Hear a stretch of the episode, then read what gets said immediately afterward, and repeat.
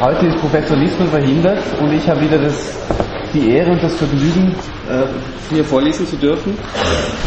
Ähm, also jetzt ist noch die Gelegenheit zu gehen, wenn Sie jemand anderen hier erwartet haben. Ähm, es wird heute, also ich sage Ihnen heute das Thema noch, vielleicht entscheiden Sie sich dann noch. Heute ist die letzte Schopenhauer-Sitzung. Also wir werden äh, uns über Schopenhauers Ethik Gedanken machen. Ich werde Ihnen ein paar Einblicke geben in so die Grundgedanken der Schopenhauerischen Ethik. Und ja, was ist da die Grundfrage der Schopenhauerischen Ethik? Das ist eine ganz wichtiger, ganz wichtig, dass man mal den Ansatz äh, begreift, wenn es um die Ethik bei Schopenhauer geht. Also Schopenhauer fragt sich, welche Konsequenzen hat seine Metaphysik des Willens, wenn man äh, auf das, also für das Verständnis des Handelns des Menschen? Was für, ein, was für Konsequenzen hat das? Also wir haben ja bisher die Willensmetaphysik in die Welt als wir uns Vorstellung kennengelernt und jetzt geht es darum, was bedeutet das, wenn wir das auf das Handeln anwenden, diese Grundgedanken. Was sind da die zusammenhängenden Themenbereiche, die jetzt im Folgenden abzuhandeln sind? Das ist das eine mal einfach eine Analyse der Lage des Menschen, eine anthropologische Analyse, äh, sehr empirisch gehalten zum Teil. Äh, das ist das Interessante bei Schopenhauer, dass bei ihm die Ethik äh, einen anthropologischen Bestandteil hat. Das ist nicht selbstverständlich, aber das ist äh, Faktum bei Schopenhauer. Das, das, ist der erste Themenbereich, den wir anschneiden werden.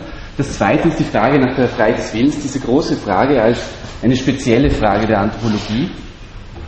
Da wird es vor allem um einen äh, notwendigen Zusammenhang gehen, also einen deterministischen Zusammenhang von Motiv und Charakter. Das sind die Grundbegriffe, Motiv und Charakter. Der dritte Themenbereich, den wir behandeln werden, ist die Frage nach der Grundlage der Moral. Also was ist überhaupt das Fundament der Moral? Äh, da werden wir die Mitleidsethik von Schopenhauer äh, anschneiden, inklusive Tierethik übrigens, also da kommen auch die Tiere vor. Und der letzte Themenbereich, wenn es sich ausgeht, ist die Frage nach der besten Lebensführung. Also diese Frage äh, hat Schopenhauer beschäftigt und die geht sehr radikal geht es bei Schopenhauer in Richtung einer, einer Entsagung, also Verneinung des Willens zum Leben. Und da müssen wir dann auch kurz drüber sprechen, ähm, was die Bedeutung des Selbstmordes ist in diesem Kontext. Das liegt eigentlich ganz nahe, dass man sagen würde, diese Verneinung, wieso nicht einfach Selbstmord? Also da Sie sehen jetzt, wir haben eine große Bandbreite für heute. Die Textgrundlage ist vor allem das vierte Buch von Die Welt als Wille und Vorstellung. Das finden Sie äh, alle ethischen Grundgedanken sehr schön versammelt. Und auch diese beiden Preisschriften über die Grundlagen der Moral, über die Grundprobleme der Ethik. Ähm, die, die, eine dieser Preisschriften, die finden Sie ja in, in, dem, in dem Rieder. Das ist diese Preisschrift über die Freiheit des menschlichen Willens von 1839. Und Schopenhauer ist wichtig zu betonen, die wurde gekrönt, also die wurde ausgezeichnet, diese Preisschrift. Das ist nicht, äh, das, das hat er nicht nur eingereicht, sondern die wurde, hat auch den Sieg davon getragen. Also da geht es um diese Frage nach Freiheit des Willens natürlich und vor allem auch um die Frage, ist überhaupt eine Freiheit des Willens notwendig, um äh, ein verantwortliches, um verantwortlich handeln zu können? Also geht Freiheit des Willens notwendig, ist es eine notwendige Bedingung für die Verantwortlichkeit? Die wir uns gegenseitig zuschreiben, wenn wir handeln. Das ist die erste ähm, Preisschrift und die zweite Preisschrift und das zweite Grundproblem der Moral nach Schopenhauer ist, wie, wie gesagt, also wo liegt die Quelle der Moralität? Was ist das Fundament? Was ist die Grundlage der Moral? Was ist das Kriterium dafür, dass wir bestimmte Handlungen als moralisch gut, als moralisch wertvoll auszeichnen? Das ist die zweite Frage. Und Schopenhauer legt Wert darauf zu, äh, zu sagen, diese Preisschrift wurde nicht gekrönt. Die hat den Sieg nicht davon getragen. Er war der einzige Bewerber, der einzige, der was eingereicht hat zu dieser Frage und sie wurde abgelehnt aus bestimmten Gründen. Das ist noch eine interessante Frage, wieso das äh, stattgefunden hat. Also, ihm wurde da vorgeworfen, er habe das Thema verfehlt. Also eine Klasse, ein klassischer Vorwurf auch bei Prüfungen. Sie haben das Thema verfehlt. Und großartiger, wenn Sie das Vorwort lesen zu dieser Preisschrift, da entgegnet Schopenhauer und zeigt dieser Akademie, das ist die dänische Akademie der Wissenschaften oder die dänische königliche Sozietät, da zeigt er ihnen auf, dass sie, dass sie ihre eigene Frage nicht verstehen.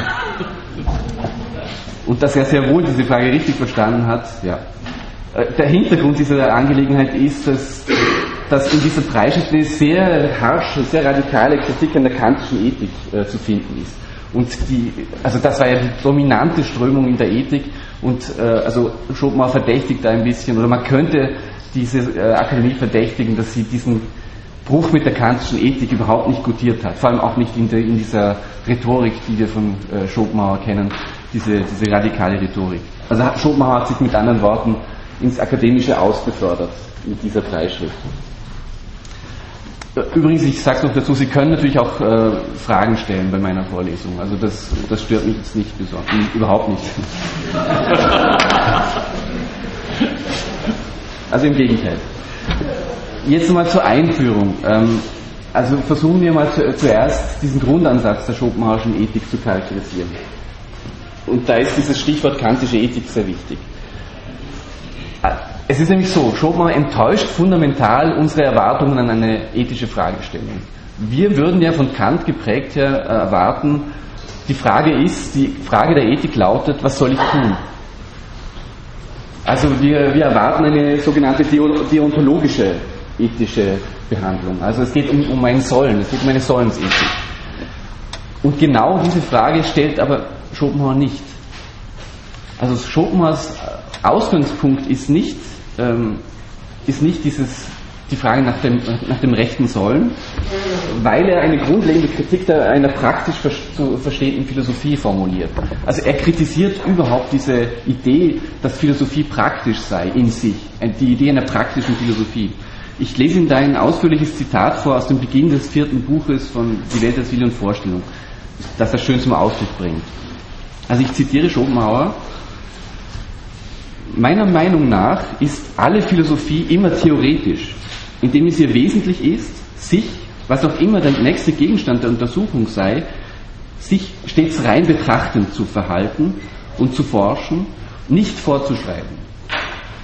Und dann etwas weiter heißt es, der gegebene Gesichtspunkt und die angekündigte Behandlungsweise geben es schon an die Hand, dass man in diesem ethischen Buche keine Vorschriften, keine Pflichtenlehre zu erwarten hat. Noch weniger soll ein allgemeines Moralprinzip, gleichsam ein Universalrezept zur Hervorbringung aller Tugenden angegeben werden. Auch werden wir von keinem unbedingten Sollen reden. Da müssen wir an Kant denken. Kant formuliert das unbedingte Sollen. Kein unbedingtes Sollen, weil solches, wie im Anhang ausgeführt, sogar einen Widerspruch enthält. Noch auch, noch auch von einem Gesetz für die Freiheit. Wieder, wieder müssen wir an Kant denken, an die Autonomie. Kein Gesetz für die Freiheit, welches sich im selben Fall befindet, also auch ein Widerspruch enthält. Wir werden überhaupt ganz und gar nicht von Sollen reden, denn so redet man zu Kindern und zu Völkern in ihrer Kindheit, nicht aber zu denen, welche die ganze Bildung einer mündig gewordenen Zeit sich angeeignet haben. Also Schopenhauer stellt eine scheinbare Selbstverständlichkeit in Frage. Nämlich die Selbstverständlichkeit, dass es in einer philosophischen Ethik darum gehen müsse, Handlungsanweisungen zu formulieren, und sozusagen allgemeinste Normen für das Handeln äh, aufzustellen. Nach Schopenhauer ist dieser Ansatz, also dieser kantische Ansatz, eigentlich sehr unkritisch, weil er das Erbe der theologischen Moral übernimmt. In, in, äh, und zwar insofern, man sieht das schon an, an der Form, die das Ganze annimmt. Da wird einfach die, die imperativische Form der, äh, der theologischen Ethik übernommen, also die imperativische Form der zehn Gebote, des Dekalogs. Du sollst, also diese Form des Du sollst. Du sollst so handeln, äh, bla bla bla und so weiter. Also dieses, die Form wird übernommen. Ja, wie ist das bei Kant zu verstehen, das gute Handeln? Bei Kant ist es ja so, dass die, äh, dass das gute Handeln darin besteht, aus Pflicht und nicht aus Zuneigung dem moralischen Gesetz Folge zu leisten. Also es geht um ein Gesetz, dem Folge zu leisten ist. Und dieses Gesetz artikuliert sich dann in diesem berühmten kategorischen Imperativ. Der, der suffisant-lakonische Kommentar von Schopenhauer dazu ist, befohlen muss es sein, welche Sklavenmoral. Also Schopenhauer ist derjenige, der diese Idee der Sklavenmoral eingeführt hat. Das ist schon vor Nietzsche. Nietzsche hat das eigentlich von Schopenhauer. Was ist jetzt Schopenhauers Gegenstrategie zu, diesem, äh, zu dieser Sklavenmoral, zu diesem vom Gesetz her denken. Also die Gegenstrategie ist mal nichts vorzuschreiben, also kein Moralisieren, kein Moralpredigen, das ist so ein, ein Grund, Thema des Ganzen, möglichst versuchen, nicht alles zu moralisieren, alle Fragestellungen. Äh, Ethik ist nicht äh, unbedingt äh, eine Sache der Moralpredigt, sondern zu versuchen, einfach mal die verschiedenen Handlungsweisen der Menschen zu deuten und zu erklären. Also eine theoretische Betrachtung. Er geht also aus, der erste Schritt ist mal, dass er von einer empirischen Analyse der Situation des Menschen in der Welt ausgeht. Natürlich vor dem Hintergrund seiner Willensmetaphysik, die wir jetzt schon äh, kennengelernt haben. Das Ungeheuerliche dabei für, für, aus Sicht einer kantischen Ethik ist, dass, es, dass die Anthropologie, Anthropologie in diesem Fall integraler Bestandteil der Ethik ist. Also das ist eigentlich ungeheuerlich für einen Kantianer, weil für einen Kantianer ist klar, wenn wir, wenn wir ethisch fragen, dann wollen wir, dann sollten wir uns fokussieren auf die reine praktische Vernunft. Sollten wir uns fragen, was in der reinen praktischen Vernunft für Vorschriften, Gesetze enthalten sind, äh, die uns äh, die Ethik grundlegen. Genau das ist, äh, gen genau gegen diesen Gedanken wendet sich Schopenhauer. Also beginnen wir mit diesem ersten Schritt, mit dieser Analyse der Lage des Menschen. Da haben wir ja schon einiges gehört in den letzten Sitzungen und ich erinnere jetzt an, an, an, an das, eine und an, das eine und das andere. Äh, das, also grundlegend ist es einfach so, nach Schopenhauer, der Wille als Ding an sich, der alle Erscheinungen bedingt, bringt das Elend in die Welt. Leben ist insofern einfach synonym mit Leiden in vielfältig, vielfältigster Form und Gestaltung. Und dazu kommt ja noch hinzu, wie wir letztes Mal gehört haben, verschärfend für den Menschen, dass ein gesteigertes Leidempfinden auch zu einer, äh, also dass ein gesteigertes Bewusstsein, wie im Falle des Menschen, auch zu einer gesteigerten Leidempfindung führt. Also das Leid intensiviert sich durch, durch Bewusstheit des Lebewesens. Das war der eine Punkt und der andere Punkt war, dass es so etwas gibt wie eine augenblicksweise Erhebung aus diesem, aus diesem Jammertal, aus diesem Leid der Welt äh, in der ästhetischen Erfahrung. Was, was passiert da in der ästhetischen Erfahrung? Da passiert eigentlich eine, da geschieht eigentlich eine Reduktion äh, des empirischen Ich, des, des menschlichen in der Weltseins äh, und der Ausgeliefertheit des Leids das wird reduziert auf ein reines erkennendes Ich. Also ein, ein reines erkennendes, reines vorstellendes Subjekt. Also zum, also zum Beispiel auf ein reines Sehen oder ein reines Hören. Äh, auch zum Beispiel auf das Weltauge, das für das die Welt zum bloßen Guckkasten wird. Also reine, in rein ästhetischer Kontemplation äh, ähm, zum Objekt wird. Also Sie, Sie sehen da jetzt schon eine erste Möglichkeit einer einer Lebensführung, eine ästhetische Lebensführung. Das ist aber allerdings eine eher schwache Möglichkeit, äh, das Leben zu gestalten. Insofern ist ja nicht, ähm, der, der leiderzeugende Wille wird ja nicht aufgehoben durch diese ästhetische Erfahrung, sondern wird nur in dieser Reduktion der Weltbeziehung auf, das, auf die bloße Vorstellung, wird äh, ausgeschaltet, momentanweise.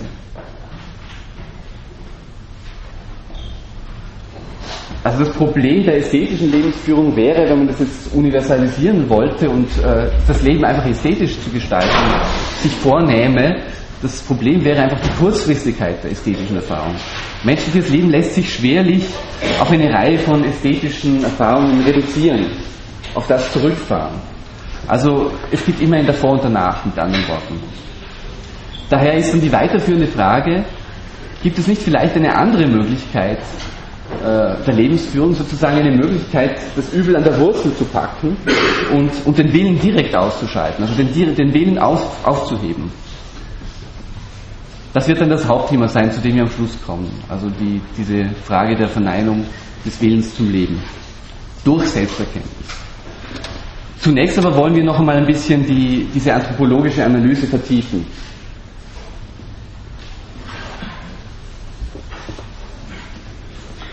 Also nach Schopenhauer ist der Mensch eingebettet in ein umfassenderes Geschehen. Also diese ganze, das, die, diese ganze Willensdynamik. Und also wie schaut das aus? Die, dieses umfassendere, umfassendere Geschehen manifestiert sich so, dass, Erschein, dass die erscheinende Welt äh, als Spiegel des, des Willens zu verstehen ist. Also im, in der erscheinenden Welt manifestiert sich der Wille, erkennt sich der Wille selbst. Das ist die Konzeption von, von Schopenhauer. Also der, der Wille ist, wie, wie, wie schon gesagt, das unvergängliche Ding an sich, hinter und unter allen Erscheinungen. Und die Selbsterkenntnis des Willens besteht darin, dass er sich selbst bejaht in diesem Darstellungsgeschehen. Indem er sich in der Welt manifestiert, bejaht sich der Wille zum Leben. Und diese Darstellung, wenn man sich das genauer anschaut, ist eine Selbstdarstellung, die sich in individuellen äh, Wesen manifestiert. Also Darstellung heißt immer Individuation. In bestimmten individuellen Erscheinungen manifestiert sich dieser Wille. In, in die individuierten Lebewesen, die entstehen und vergehen. Also das gehört zu diesem Darstellungsgeschehen dazu, dass diese Individuen entstehen und vergehen. Das ist Teil des Part of the Game sozusagen. Also es spielt in, dieser, in diesem Darstellungsgeschehen nicht die Rolle, das Individuum zu erhalten, sondern die Erhaltung der Gattung ist eigentlich das eigentliche Ziel. Das ist das eigentliche Ziel dieses Geschehens und nicht das Empfinden der Individuen. Das ist der springende Punkt. Es geht also nicht darum, ob diese Individuen jetzt viel leiden oder nicht. Das ist für dieses Darstellungsgeschehen irrelevant, sondern es geht darum, dass die Gattung erhalten wird. Und die Form dieser Darstellung ist, äh, also der Wille zielt immer auf die Gegenwart. Es geht um das, was in der Gegenwart passiert und nicht um eine, um eine Entwicklung, äh, eine große Entwicklung in der Zeit, sondern für den Willen spielt eine Rolle das, was in der Gegenwart passiert. Das ist auch eine zweite Quelle des Leids. Also wenn, wenn das, die Gegenwart die Rolle, die Hauptrolle spielt, dann steht es um das Individuum, das entsteht und vergeht, eher schlecht, um, um sein, äh, um, um, sein Glücks, um seine Glücksmöglichkeiten. Also das ist jetzt der erste Punkt gewesen. Der, die, der Wille zum Leben zielt nicht auf die Erfüllung individueller Bedürfnisse, beziehungsweise auch überhaupt nicht auf die Erfüllung äh, der Bedürfnisse eines Individuums, das sich zeitlich erstreckt, von Anfang bis von Geburt bis Tod. Das kümmert den, den Willen zum Leben nicht in seiner Manifestation, sondern es geht immer nur um die Erfüllung der jeweiligen Gegenwart zum Zwecke der Erhaltung der Gattung. Das ist das erste Problem. Das zweite Problem liegt schon im Gedanken der Erfüllung selbst. Also was ist überhaupt eine Erfüllung? Eine Erfüllung darstellt Schopenhauer heraus, eine Erfüllung ist eigentlich bloß ein negativer Begriff. Erfüllung ist ein bloß negativer Begriff, weil es weil der nur als eine Abwesenheit eines bestimmten Leids gedacht werden kann. Abwesenheit des Leids durch Aufhebung einer, einer Hemmung des Willensstrebens. Also auf was es ankommt, ist, dass das Streben immer da sein muss und wenn der, die Erfüllung ähm, eingetreten ist, muss das Streben wieder da sein, sonst äh, ist die Erfüllung keine Erfüllung. Oder mit anderen Worten gesagt, Befriedigung ist immer Befriedigung eines Wunsches und wenn diese Befriedigung eintritt, dann löst sich auch der Wunsch auf. Also Befriedigung ist von der Existenz des Wunsches abhängig. Das, das schafft ein Problem für, für, das, für die Existenz des Individuums. Also der große Tenor, Grundtenor des Ganzen ist, alles Leben ist Leiden. Und wir wollen das jetzt nochmal in zwei Punkten ausdifferenzieren. Das eine ist, es gibt so etwas wie einen inneren Widerstreit im Willen des Lebens zu sich selbst. Also der Wille zum Leben ist keine kohärente in sich, kohärente Gestaltung in sich, sondern ist in sich widerstreitend, in sich widersprüchlich, denn das Problem liegt ja darin, dass der Wille sich immer individuiert erscheinen muss, wenn er erscheint. Und das heißt, in jedem Individuum, heißt das, manifestiert sich der ganze Wille. In jedem einzelnen Individuum ist der ganze Wille, das Individuum ist sozusagen ein Mikrokosmos, in dem der ganze Wille sich sich manifestiert. Das ist äh, der Ausgangspunkt für den Egoismus, weil natürlich dann jedes Individuum ähm, diesen Willen, äh, also diesem Willens äh, gemäß lebt und in ein, sich in einen Kampf mit anderen Individuen verwickelt, die genau das gleiche Anliegen haben. Also jedes Individuum repräsentiert den ganzen Willen und dadurch entsteht ein Kampf. Das ist sozusagen die externe Ursache des Leidens, der, der, der Kampf der Individuen. Den kann man natürlich abmildern, indem man zum Beispiel so etwas wie einen, einen Staat einrichtet, in dem ein äh, wohlverstandener Egoismus sich gegenseitig beschränkt, in dem die wohlverstandenen Egoismen sich gegenseitig beschränken. Äh, aber im Prinzip ausräumen kann man diesen, dieses Problem des, äh, des Kampfes nicht. Das ist der erste Punkt, also diese externe Ursache vom Leiden. Und der zweite Punkt ist, es gibt auch eine interne Ursache des Leidens, also ein Grunddilemma, das das menschliche Leben charakterisiert. Schopenhauer bringt das auf den Punkt, erkennendes menschliches Leben, also vor allem mal menschliches Leben, tierisches Leben in gewissem Sinne auch, ein solches Leben pendelt zwischen Schmerz und Langeweile. Also ich lese Ihnen da ein schönes Zitat vor, das es veranschaulicht. Wollen und Streben ist sein ganzes Wesen, also das Wesen des menschlichen Lebens, einem unlöschbaren Durst gänzlich zu vergleichen. Die Basis alles Wollens ist aber Bedürftigkeit, Mangel, also Schmerz, dem er folglich schon ursprünglich und durch sein Wesen anheimfällt. Fehlt es ihm hingegen an Objekten des Wollens, indem die zu leichte Befriedigung sie ihm zugleich wieder wegnimmt, so befällt ihn furchtbare Leere und Langeweile. Das heißt, sein Wesen und sein Dasein selbst wird ihm zu unerträglichen Last. Also das ist, das, das ist eigentlich die Konsequenz dessen, was wir als das Problem der, der Erfüllung schon genannt haben. Also wenn die Erfüllung eingetreten ist, ist das nächste Problem die Last des Daseins durch, durch die Langeweile. Also wenn das Streben ausgefüllt ist, muss eigentlich das Streben wieder aktiviert werden. Und das, das Leid ist nicht nur das Streben als solches, sondern auch die, das Ausbleiben des Strebens. Also Streben und Ausbleiben des Strebens sind beides Probleme, die zum Leid führen. Schopenhauer äh, sieht eine sehr interessante Repräsentation dieses, dieses Grundgeschehens äh, des menschlichen Lebens darin, dass in der bürgerlichen Welt die Wochentage sozusagen die Not repräsentieren, also das Leid, und der Sonntag repräsentiert die Langeweile. Sie müssen es nicht unbedingt auf die, auf die Arbeitssituation beziehen, man kann es auch rein auf die konsumistische äh, Situation beziehen. Also am, am Sonntag ist, wenn er noch einkaufsfrei ist, äh, ist die Langeweile gegeben, weil nicht wie äh, unter der Woche äh, eingekauft werden kann. Also das ist mal die, die grundlegende anthropologische Situation für Schopenhauer. Und jetzt kommen wir zu diesem äh, zu dieser ersten Freischrift zur, über die Freiheit des Willens, also diesen Text, den Sie im Rieder äh, vollständig äh, finden und den Sie lesen sollen. Ich werde ein bisschen ausführlich auf den eingehen, deswegen auch. Also die Frage ist der Freiheit des Willens. Das ist jetzt sozusagen die Folge, das ist jetzt eine speziellere Frage der Anthropologie und man kann sich ja mit guten Fragen, äh, mit guten Gründen fragen, ähm, verlangt es nicht, ähm, wenn wir wenn wir ein moralisch verantwortliches Handeln können ansetzen, verlangt so etwas, etwas nicht äh, so etwas wie Willensfreiheit. Also ist nicht diese Frage nach der Freiheit des Willens, ist das eine notwendige ethische Vorfrage, um, um äh, die zu klären hat, ja, es muss Willensfreiheit geben, also wir müssen, wir müssen klären, ob es Willensfreiheit gibt, und dann können wir erst zu unseren ethischen Problemen gehen. Wenn es, wenn es keine Willensfreiheit gibt, dann müssen wir uns gar nicht mit Ethik bekümmern, dann sollten wir was anderes tun. Das ist jetzt die, der Verdacht, der da am Anfang steht.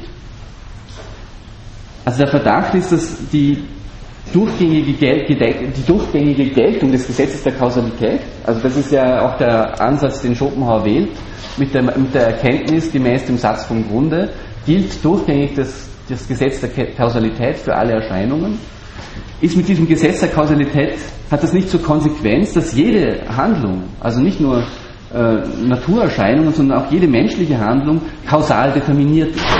Also in einem Notwendigkeitszusammenhang sich, sich befindet. Und das ist tatsächlich die Position Schopenhauers. Er sagt auch, tatsächlich, er tritt ein für den Determinismus im, im Betreff des Willens. Äh, also es gibt da eine Notwendigkeit der Verursachung der Willensakte. Und das hat natürlich zur Konsequenz, Determinismus besagt, die Willensfreiheit ist eigentlich eine Illusion. Das ist die Position Schopenhauers und die Pointe dieser Position Schopenhauers liegt nicht in dieser Darstellung der, der, der Willensfreiheit als Illusion und der Befürwortung des Determinismus, sondern die Pointe ist die, dass es trotzdem äh, eine, eine Art Vereinbarkeit gibt, eine Kompatibilität von der Determiniertheit des Willens und Freiheit. Also in, in einem gewissen Sinne sind, äh, würde Schopenhauer sagen, sind wir trotzdem frei, auch wenn wir sagen müssen, dass, die, dass, die, dass der Wille unfrei ist, dass der Wille kausal determiniert ist. Und noch ein zweiter Punkt, wir haben zwar Determinismus, aber dieser Determinismus führt nicht dazu, dass wir nicht verantwortlich sind für unsere Handlungen. Also die Verantwortlichkeit für Handlungen äh, ist trotzdem gegeben. Das ist die Pointe und die müssen wir uns jetzt genauer anschauen, wie kommt er zu diesem Ergebnis. Also für Schopenhauer ist die Frage nicht, sind wir frei oder sind wir nicht frei, sondern die Frage ist vielmehr, in welchem Sinne können, können wir sagen, sind wir frei, können wir sagen, dass wir frei sind, in welchem Sinne sind wir unfrei. Also Schopenhauer zielt darauf ab, dass wir verschiedene Bedeutungen von Freiheit unterscheiden können. Das ist ein schönes Beispiel für seine jetzt eher analytische Vorgehensweise. Wir haben jetzt bisher eher die sogenannte synthetische Vorgehensweise kennengelernt, dass in der Welt als Wille und Vorstellung formuliert er ein, äh, eine ethische, eine metaphysische Grundthese, also ein großes, eine große Erklärung und Deutung des Wesens der Welt und aus dem leitet er gewisse äh, Dinge ab, unter anderem bezüglich auch der Freiheit des Willens. Also das ist ein synthetischer Weg von oben, von der, vom Wesen der Welt her gedacht. Das macht er in dieser Preisschrift, die Sie im, im Reader finden, nicht. Da, da, das, ist, das ist auch klar, warum man das nicht machen kann, weil das ist ja anonymisiert. So eine Preisschrift äh, wird ja eingereicht anonym und da kann er nicht seine eigene Willensmetaphysik voraussetzen. Das heißt, er muss anders vorgehen und das tut er, indem er analytisch einmal verschiedene Bedeutungen von Freiheit unterscheidet und aus dieser analytischen Unterscheidung heraus seine Gedanken entwickelt. Gut, also jetzt müssen wir zuerst einmal den Determinismus noch ein bisschen näher erläutern. Was besagt das genau? Also was sind die, die determinierten Faktoren des menschlichen Willens nach Schopenhauer? Und ich habe es schon anfangs äh, gesagt, er hat da zwei Grundfaktoren und das ist, das ist das eine ist das Motiv und das andere der, der Charakter. Also was heißt das? Das heißt, jeder Willensakt lässt sich auf ein Motiv zurückführen, also ein bestimmtes Motiv, das das stärkste Motiv gewinnt. Also wenn verschiedene Motive im Spiele sind, ist das stärkste Motiv dieses bestimmte Motiv. Jeder Willensakt lässt sich auf ein Motiv zurückführen, durch das ein bestimmter individueller Charakter notwendig veranlasst wird, etwas Bestimmtes zu wollen. Also jede Tat eines Menschen lässt sich nach Schopenhauer letztendlich als notwendiges Produkt seines Charakters und, seiner, und der eingetretenen Motive darstellen. Das ist das, das unbedingt gültige Gesetz der Motivation. Das ist nur eine Version des Satzes vom Grund, der ja vier Gestalten hat und das Gesetz der Motivation ist, ist die vierte und letzte Gestalt. Jetzt ist aber schon eine, eine erste Pointe Schopenhauers die, dass er sagt, diese Determiniertheit des Willens, die tangiert unsere Freiheit, die tangiert unsere Handlungsfreiheit nicht. Also er würde trotzdem sagen, wir sind trotzdem handlungsfrei. Er nennt das physische Freiheit im Text. Also das ist der natürliche Freiheitsbegriff, der sich in, in einer Erfahrung des Selbstbewusstseins zeigt, nämlich die Erfahrung ist, ich kann tun, was ich will. Ich kann frei tun, was ich will. Also unter bestimmten Bedingungen natürlich. Das ist eine reale Möglichkeit, wenn ich jetzt kein, wenn, ich, wenn es keinen äußeren Zwang gibt, wenn es kein reales materielles Hindernis gibt, das mich in meinem Willen beschränkt. Aber wenn dieser Zwang nicht gegeben ist, ist die Erfahrung, kann ich tun, kann ich frei tun, was ich will.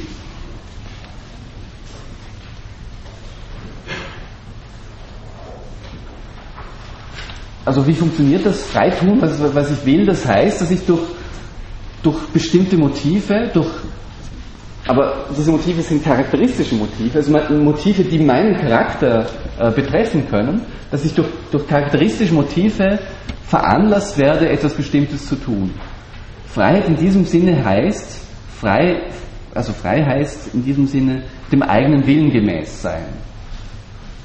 Das wäre Handlungsfreiheit. Und Schopenhauer ist der Ansicht, das ist eigentlich überhaupt kein Problem. Diese, diese Erfahrung machen wir alltäglich, dass wir tun können, was wir wollen. Aber die eigentlich interessante Frage ist, kann ich, kann ich frei wollen, was ich will? Also kann ich das auf, das auf das Wollen beziehen? Kann ich frei wollen, was ich will? Oder ist es nicht vielmehr so, dass ich wollen muss, was ich will? Das ist die, Frage, das ist die Dimension der Willensfreiheit. Willensfreiheit äh, mit diesem klassischen Begriff gefasst ist Liberum arbitrium indifferentiae, das heißt also die freie Willensentscheidung, die noch nicht durch die indifferent ist, in dem Sinne, dass sie noch durch keine Seite, durch kein Motiv determiniert ist, bestimmt. Und die These Schopenhauers ist jetzt die, dass von einer solchen Freiheit zu sprechen eigentlich überhaupt keinen Sinn macht. Also es macht keinen Sinn zu sagen, ich kann frei wollen, was ich will. Äh, das ist einfach eine Tautologie. Und warum ist das so? Letztendlich führt das Schopenhauer darauf zurück, dass wir, nicht, dass wir uns eigentlich nicht als Vernunftwesen äh, verstehen sollten. Also nicht als, äh, nicht als erkennende Wesen zuerst, die noch nebenbei dann ein, ein Willensvermögen haben, sondern umgekehrt. Ich bin eigentlich im Wesentlichen nichts anderes als mein eigener Wille. Und das hat zur Konsequenz, dass ich dass es keine Souveränität des Selbstbewusstseins gibt, also keine Souveränität des erkennenden Bezug, der erkennenden Bezugnahme auf mich selbst. Äh, ich, ich weiß gar nicht, ich weiß nicht unmittelbar, was ich will. Ich erfahre, was ich will, erst aus, aus den Entschlüssen, die ich getroffen habe. Also ich muss mir sozusagen, ich muss mir selber zuschauen dabei, was ich will, und das erfahre ich nachträglich erst aus, aus meinen eigenen Taten. A posteriori, wenn man es kantisch formulieren möchte. Ich lese Ihnen da ein Zitat vor, ein, sehr schönes dazu. Auch ist es erster Gebrauch dieser Herrschaft, also die Tat, die ihn, den Willensakt, selbst für das Selbstbewusstsein zum Willensakt stempelt. Denn solange er im Werden begriffen ist, heißt er Wunsch, wenn fertig, Entschluss. Dass er aber dies sei, beweist dem Selbstbewusstsein selbst erst die Tat. Denn bis zu ihr ist er veränderlich. Also der, der Punkt ist hier, Schopenhauer macht den Punkt, wir sollten Wollen nicht mit Wünschen verwechseln. Also wünschen kann ich mir vielerlei und ich bin von vielen Wünschen äh, hin und her gezogen, aber wünschen heißt nicht, einen Entschluss zu fassen, der sich in, in einer Tat umsetzt.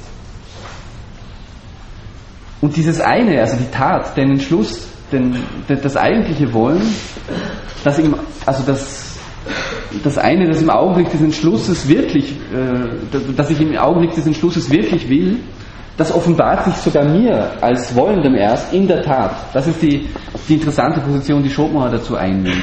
Also die Nachträglichkeit ähm, der, der Erkenntnis betreffs unserer eigenen Willensakte. Ja?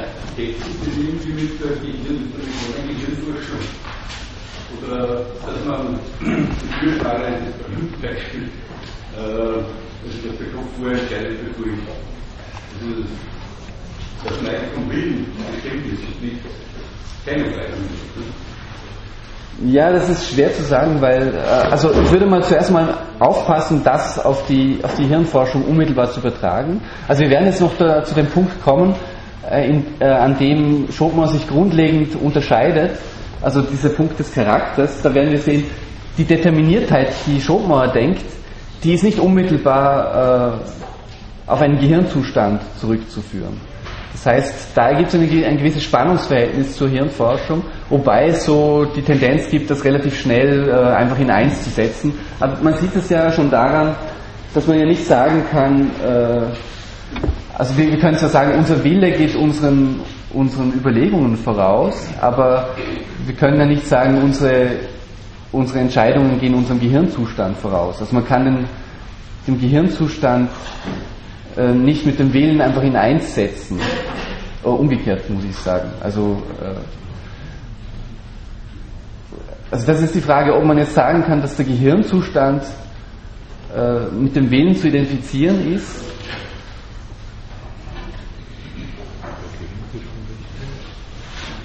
aber wir müssen ja sagen, der, der, der, Wille ist ja auch ein, äh, der muss sich ja auch in einem Gehirnzustand abbilden. Also wir können eigentlich nicht sagen, dass, dass der Gehirnzustand, dass wir erst nachträglich erfahren, äh, was wir wollten, weil wir uns den Gehirnzustand dann anschauen. Na, es ist eine vertragte Geschichte, glaube ich. Aber es, es, ist nicht, ja, es ist nur eine, ich will den Punkt machen, es ist nicht unmittelbar das eine auf das andere zu übertragen. Aber da, das, ja, da können wir noch weiterdenken ich denke, äh, was Sie ansprechen, denke ich, dass unser Unbewusste, unser Unbewusste Entscheidungen trifft und das erst später ins Bewusstsein bringt. Das glaube ich auch. Es ist uns nicht bewusst, aber im Unbewussten haben wir das schon längst entschieden. Genau, genau. Ja. Das wissen wir nicht der Stelle. Ich glaube, das ist die Antwort. Zu geben. Ja, aber äh, okay, das Und ist. die Hirnareale, also die Hirnforschung, liest das?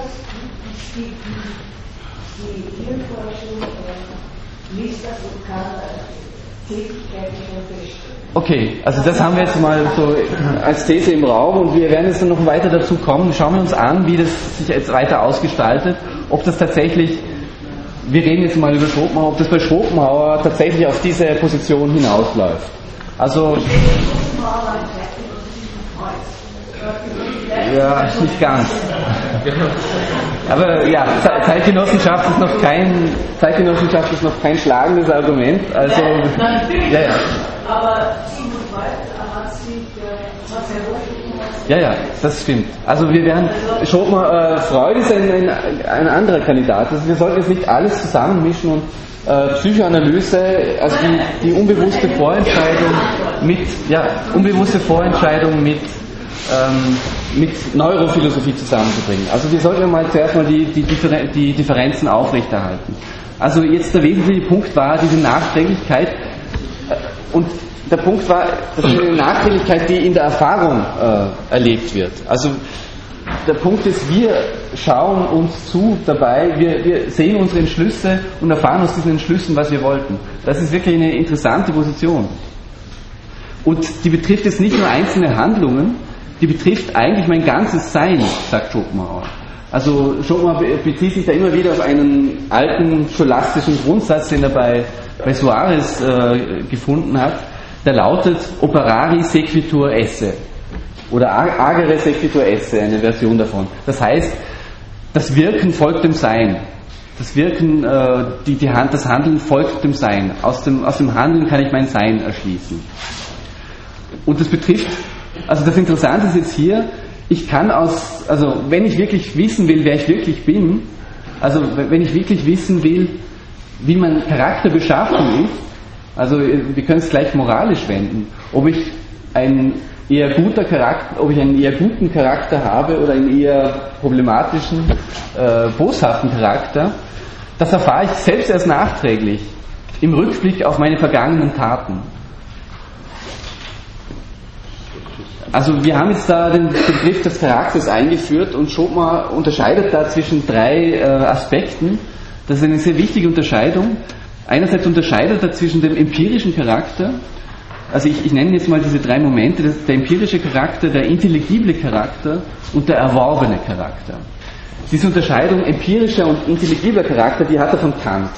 Und da sagt er immer, das ist eigentlich der, einer der größten Gedanken, die, den Kant, die Kant je gefasst hat und sogar einer der größten Gedanken, die die Menschheit je gefasst hat. Also das ist eine der zentralen äh, ähm, äh, Unterscheidungen, die er von Kant übernommen hat. Diese Unterscheidung zwischen empirischem und intelligiblem Charakter. Was heißt es das? Das heißt, intelligibler Charakter, was ist das? Das ist der, unser individueller Charakter, der jeweilige individuelle Charakter, wie er an sich ist. Und für Schopenhauer ist klar, dieser Charakter, wie er an sich ist, also wenn es so etwas gibt wie einen individuellen Charakter, einen intelligiblen Charakter, der ist angeboren, der ist konstant, der verändert sich nicht. Das ist etwas, was äh, in Raum und Zeit unveränderlich blei äh, bleibt. Also wir, wir kommen dann noch näher drauf, was das für Konsequenzen hat. Der intelligible Charakter, der empirische Charakter im Gegensatz dazu, das ist auch der, intelligible Charakter, das ist derselbe Charakter, wie, und zwar so, wie er sich im zeitlich-lebensgeschichtlichen Verlauf äh, manifestiert. Also so, wie er allmählich in unseren, in unseren Lebensentscheidungen und Erfahrungen zur Erscheinung kommt. Das ist der empirische Charakter. Der, der, der, der dritte, das dritte Charaktermoment, der erworbene Charakter, das ist, das ist nicht der empirische Charakter, sondern das ist der, das Resultat meiner Aneignung meines eigenen empirischen Charakters. Also der, der erworbene Charakter ist das, äh, was ich in der Bekanntschaft mit meinem eigenen empirischen Charakter, weil ich, ich erfahre das ja auch nur aus der Erfahrung, äh, was dieser empirische Charakter, was es mit dem auf sich hat, was ich, mit dieser, was ich aus dieser Bekanntschaft für Konsequenzen ziehe. Also äh, Sie können sich das so vorstellen, es ist ja, wenn Sie, wenn Sie erst über die eigene Lebensgeschichte erfahren, ob Sie, äh, sagen wir mal ganz vereinfacht gesagt, eher ein guter Mensch sind oder eher ein boshafter Mensch oder eher ein egoistischer Mensch, diese drei Möglichkeiten, so diese drei Grundmöglichkeiten gibt es, also ähm, mitleidsfähig, egoistisch, boshaft. Also wenn Sie sich quasi da dann wiederentdecken und sehen, äh, und übrigens Schopenhauer geht davon aus, wir überschätzen uns immer zu Beginn unserer Lebensgeschichte. Äh, also wir glauben eigentlich immer, wir sind gute, wir sind eh ganz gut, wir haben eh einen guten Charakter. Und dann ist das Peinliche, dass man im Laufe des Lebens draufkommt, wenn man zurückblickt auf die eigenen Taten, aha, okay, meine Entscheidungen zeigen mir eigentlich, dass ich vielleicht doch gar, gar nicht so ein guter Mensch war. Und das hat dann Konsequenzen, wie ich, wie ich mich zu mir selbst verhalte. Das heißt ja dann, das ist, das betrifft den erworbenen Charakter. Wenn ich einsehe, oh, da habe ich jetzt, das ist eigentlich sehr seltsam, ich bin da, ich habe offenbar eine Neigung zur Schadenfreude. Äh, wenn diese, und die, diese Motive wirken, dann neige ich dazu, schadenfreudig zu werden. Dann könnte es äh, also dann können Sie auf das reagieren und sagen, ja, ich will diese Schadenfreude, ähm, also ich will diese Motive weiter wirken lassen, das, ist, das ist der Charakter, der mir angemessen ist, oder ich gehe in eine andere Richtung, um das, äh, um so meinen Grundcharakter auf eine andere Weise zu, zu, zur Erscheinung zu bringen.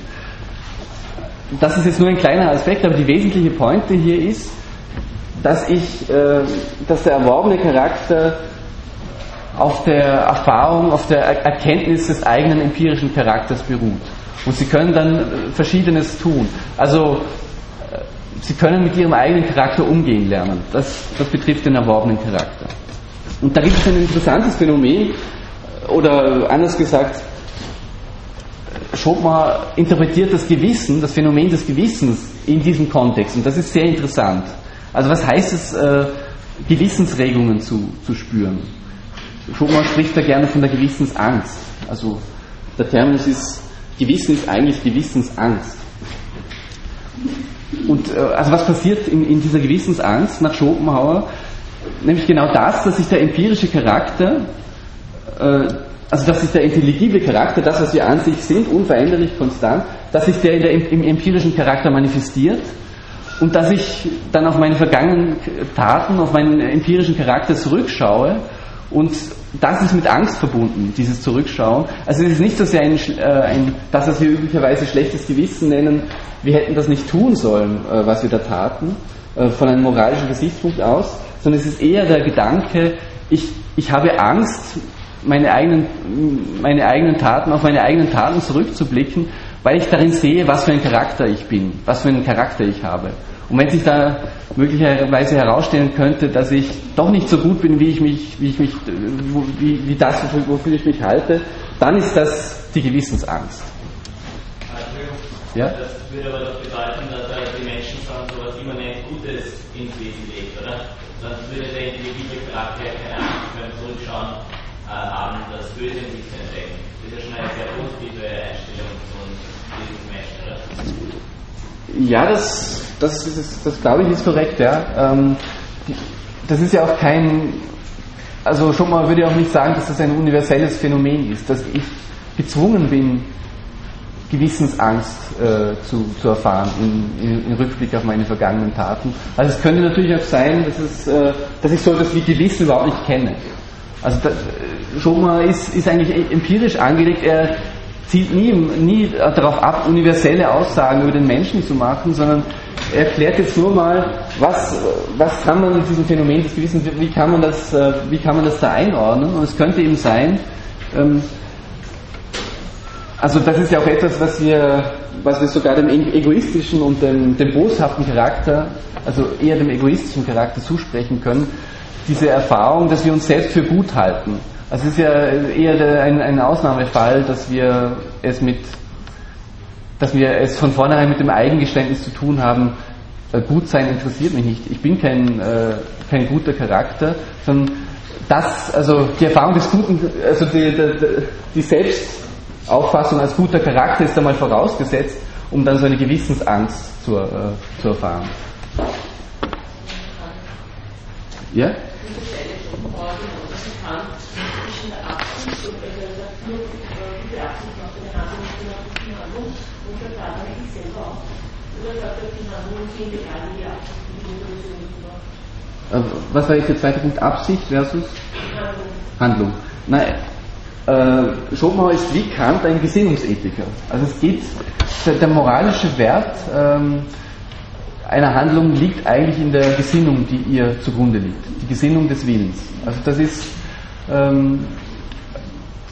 da ist er ein, eigentlich ein, ein braver Kantianer.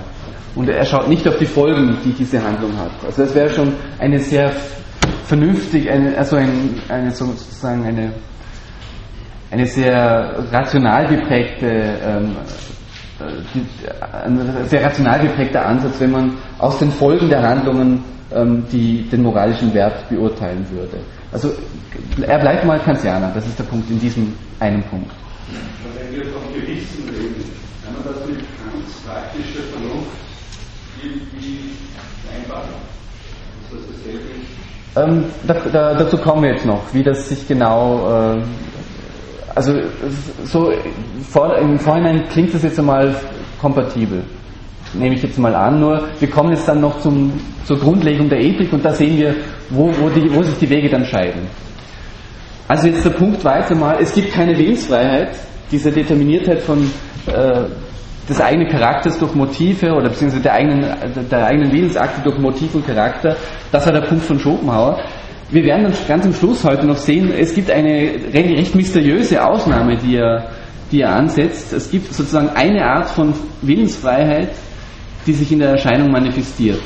Äh, die hat mit dieser Verneinung des Willens zum Leben zu tun. Gut, also es gibt keine Willensfreiheit, aber es gibt Handlungsfreiheit. Das war ja der, der eine Punkt. Ich kann, wiss, ich, ich kann tun, was ich will. Das war die Erfahrung des Selbstbewusstseins. Und sogar geht Schopenhauer noch, also Schopenhauer unterscheidet noch eine andere Art von Freiheit, die nennt er intellektuelle Freiheit in unserem Text auch. Ähm, und zu der sagt er auch, die ist auch nicht, äh, das ist auch keine Illusion, die gibt es auch, die ist auch eine möglich, äh, die ist auch möglich zumindest. Nämlich, was ist intellektuelle Freiheit? Das ist einfach unser, unser Gebrauch des Erkenntnisvermögens als Medium der Motive.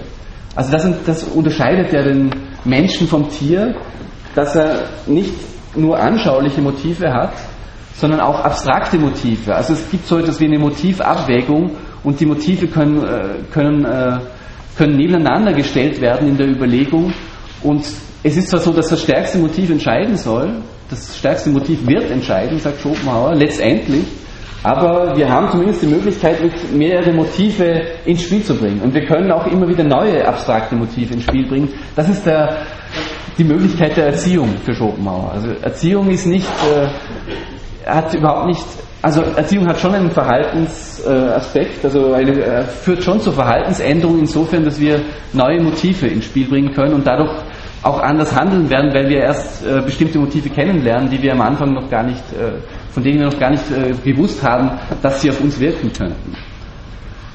Also intellektuelle Freiheit mit anderen Worten ist so etwas wie Deliberationsfreiheit, also die Freiheit zu überlegen, Motive abzuwägen. Das hat eine interessante Konsequenz für das Strafrecht äh, nach Schopenhauer. Also was, was ist Strafe? Für Schopenhauer ist Strafe eigentlich nichts anderes als, ich zitiere ihn da, ein Gegenmotiv zu den noch nicht begangenen Verbrechen. Strafe ist ein Gegenmotiv. Also die Straftheorie, die er da nur so mal schnell andeutet, ist, in der Strafe geht es eigentlich nicht um eine Besserung des Charakters, das ist ja aussichtslos, der, der Charakter ist, der bleibt derselbe. Es geht auch nicht um Vergeltung, sondern es geht eigentlich um Prävention. Also so ein eigentlich schon ein sehr moderner Präventionsgedanke. Es geht nicht um Vergeltung, sondern wir müssen Strafen einführen, um sie als Gegenmotiv äh, den Menschen zu präsentieren, damit sie, sich, damit sie das äh, als Motiv auf sich wirken lassen können. Und gewisse Verbrechen werde ich nicht tun, wenn ich weiß, das Gegenmotiv äh, ist stärker, äh, ich habe diese und diese Strafe zu erwarten. Das ist die Idee äh, des Sinns der Strafe bei Schopenhauer.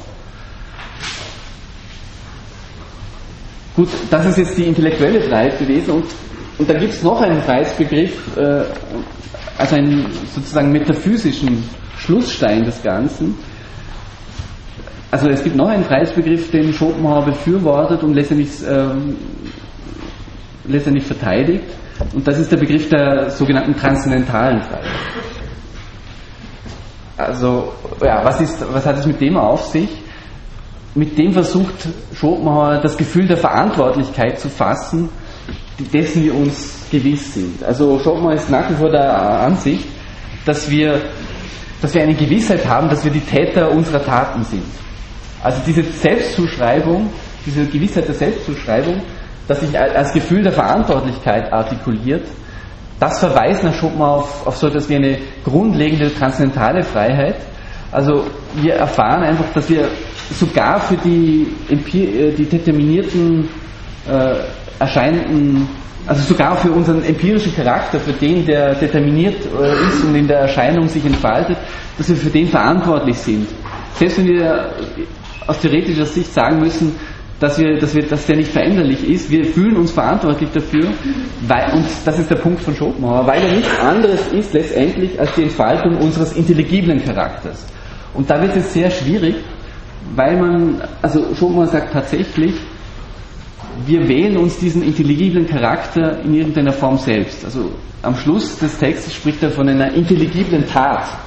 Also was heißt das? Das ist ja eine sehr gewagte These, dieser Charakter, und da kommen wir auf, eigentlich auf unsere Gehirnproblematik zurück, dieser intelligible Charakter, das, was wir an sich sind, das ist nicht einfach im Gehirn äh, eine Programmierung oder eine genetische Programmierung, sondern wir, wir, müssen uns, wir müssen das letztendlich so denken, dass wir selbst uns diesen Charakter gewählt haben. Also das, was da determinierend wirkt, dieser Charakter, der ist durch eine intelligible Tat vollzogen. Und das ist natürlich eine sehr mysteriöse Angelegenheit, das muss man zugeben also auch vor dem Hintergrund der, der, Metaphysik des Willens, die wir schon äh, kennengelernt haben, ist das mysteriös, weil unser, unser Wille, den wir kennengelernt haben, das ist ja ein Wille vor aller Individuation. Also das Ding an sich vor aller Erscheinungen, der, da sagt, Kant, da sagt Schopenhauer immer, der ist absolut frei, aber der ist zugleich auch absolut anonym und vor aller Individuation. Und wenn wir einen Charakter denken, dann denken wir immer einen speziellen, individuell bestimmten Charakter, also eine individuelle Beschaffenheit des Willens. Und also das ist einfach eine weiterführende Frage, die, die Schopenhauer uns so nicht beantwortet. Woher stammt diese Individuiertheit des intelligiblen Charakters? Also wenn wir es tatsächlich vor aller Erscheinung einen, einen intelligiblen Charakter haben, dann ist das Rätsel, wieso der auf eine individuelle Weise gestaltet ist. Also woher kommt die Individuierung? Bei einem anonymen Willen an sich? Das ist, diese Frage beantwortet Schopenhauer nicht und es ist deshalb kein Wunder, dass sogar Schopenhauer selbst äh, das Ganze, mehr oder weniger das Ganze endet mit einem Motto von Malbranche, La liberté est un mystère. Das, das, die Freiheit ist ein Mysterium, bleibt ein Rätsel. Das ist eigentlich das letzte Wort. Wir müssen Freiheit in diesem transzendentalen Sinn als Gefühl der Verantwortlichkeit, wir müssen es ansetzen, aber wir, wir verstehen nicht, äh, wie sie zustande kommt. Also das ist die sehr differenzierte Position, die Schopenhauer bezüglich dieser Willensfreiheitsdebatte einnimmt. Also einerseits Verneinung, andererseits äh, äh, Bejahung anderer Freiheitsbegriffe. Gut, wir, dann kommen wir zum nächsten Punkt, zum dritten angekündigten Punkt. Der führt das weiter. Jetzt haben wir mal zwar die Freiheit ähm, des Willens verneint, aber wir haben die, sozusagen die Verantwortlichkeit für unser Handeln haben wir gerettet. Jetzt können wir zur Moral schreiten, zur, zur Ethik, zur Ethikbegründung. Also das, das, der nächste Punkt ist die Frage nach der Grundlage der Moral. Das Motto, das er da äh, sich gesetzt hat und das sozusagen den Ton vorgibt, ist Moral predigen ist leicht, moralisieren also ist leicht, Moral begründen ist schwer. Moral begründen ist schwer. Also es geht wie gesagt nicht darum, jetzt zu moralisieren, sondern wir, wir sollten uns einfach jetzt mal theoretisch, nüchtern Handlungen anschauen, die wir als moralisch wertvoll äh, beurteilen und aus denen versuchen, die Moral zu begründen. Also was ist die moralische Triebfeder hinter den Handlungen, die wir als moralisch wertvoll erachten? da gibt es einerseits mal den metaphysischen Weg. Man kann eine metaphysische Begründung versuchen von der Welt als Wille und Vorstellung her. Also im letzten Buch äh, von Welt als Wille und Vorstellung finden Sie diese, diese Idee, diese Richtung. Da kann man ganz schnell sagen, äh, also worauf die Tugend beruht, worauf moralisch gutes Verhalten beruht. Die beruht eigentlich auf der Erkenntnis, dass im anderen Lebewesen derselbe Wille herrscht. Und ich betone, es ist nicht einfach nur der, der gleiche Wille, also nicht nur ein, ein Wille, der, der meinem gleicht, sondern es ist tatsächlich derselbe Wille, der in allen Erscheinungen, äh, der allen Erscheinungen zugrunde liegt. Also der Wille ist singulär. Der, Wille als Ding an sich ist singulär, in allen Erscheinungen derselbe. Wenn ich diese Erkenntnis habe und wenn ich diese Erkenntnis nicht nur abstrakt habe, sondern konkret äh, habe, dann, dann führt das zu, dann hat das Konsequenzen für mein, für mein Handeln, die in Richtung Ethik gehen. Also Schopenhauer kommt ja immer wieder auf diesen, auf diesen Grundsatz, also auf diesen schönen Satz der, der, aus den Upanishaden zurück, dieses Tatvam, Tatvam Asi, also diese Erfahrung, Tatvam Asi heißt, dieses bist du, die Erfahrung, dass, äh, dass ich im anderen Lebewesen äh, mich selbst äh, wiederfinde. Also ich erfahre bei allen Lebewesen, die sozusagen an mir vorüberziehen, dass ich eigentlich, dass, dass sie mit mir identisch sind. Dieses bist du, Tatvam Asi. Das wäre eine Art von Erkenntnis, in dem der Schleier der Maya zerbricht. Also das ist ein weiterer gängiger Ausdruck aus, dem, aus dieser indischen äh, Tradition, auf die sich Schopenhauer da bezieht. Also der Schleier der Maya ist die Illusion, dass wir alle verschieden sind, dass wir individuiert sind, und äh, dass wir nichts miteinander zu tun haben, dieser, diese Illusion, dieser Schleier der Maya, der zerbricht in dieser, der, in, in dieser Erkenntnis der, der Einheit von, von allen im, im gemeinsamen Willen. Was ist jetzt das Problem dieser, äh, äh, dieses Ganzen? Das Problem ist, ich habe es jetzt schon angedeutet, dass es, es genügt jetzt nicht, äh, eine abstrakte Erkenntnis davon zu haben. Also wir können zwar jetzt theoretisch behaupten, es sei so, der Wille als Ding an sich ist, ist eins, aber das hilft uns jetzt noch nicht äh, gut zu handeln. Also äh, Schopenhauer kommt immer wieder auf, den, auf, auf Seneca zurück. Tugend lässt sich nicht lernen. Das Wollen lässt sich nicht lernen. Welle non dicitur. Tugend ist weder lehrbar noch lernbar, sondern das muss mit einer eigenen Erfahrung äh, zusammenhängen, also einer konkreten Erkenntnis, die in der Erfahrung passiert und nicht eine abstrakte Erkenntnis, eine Einsicht, die bloß die Theorie betrifft. Also das ist jetzt die Frage, in was für einer Erfahrung geht uns diese Art von Erkenntnis der Einheit auf? Also wo können wir diese Erfahrung, diese Erkenntnis machen? Was ist also die Grundlage der Moral?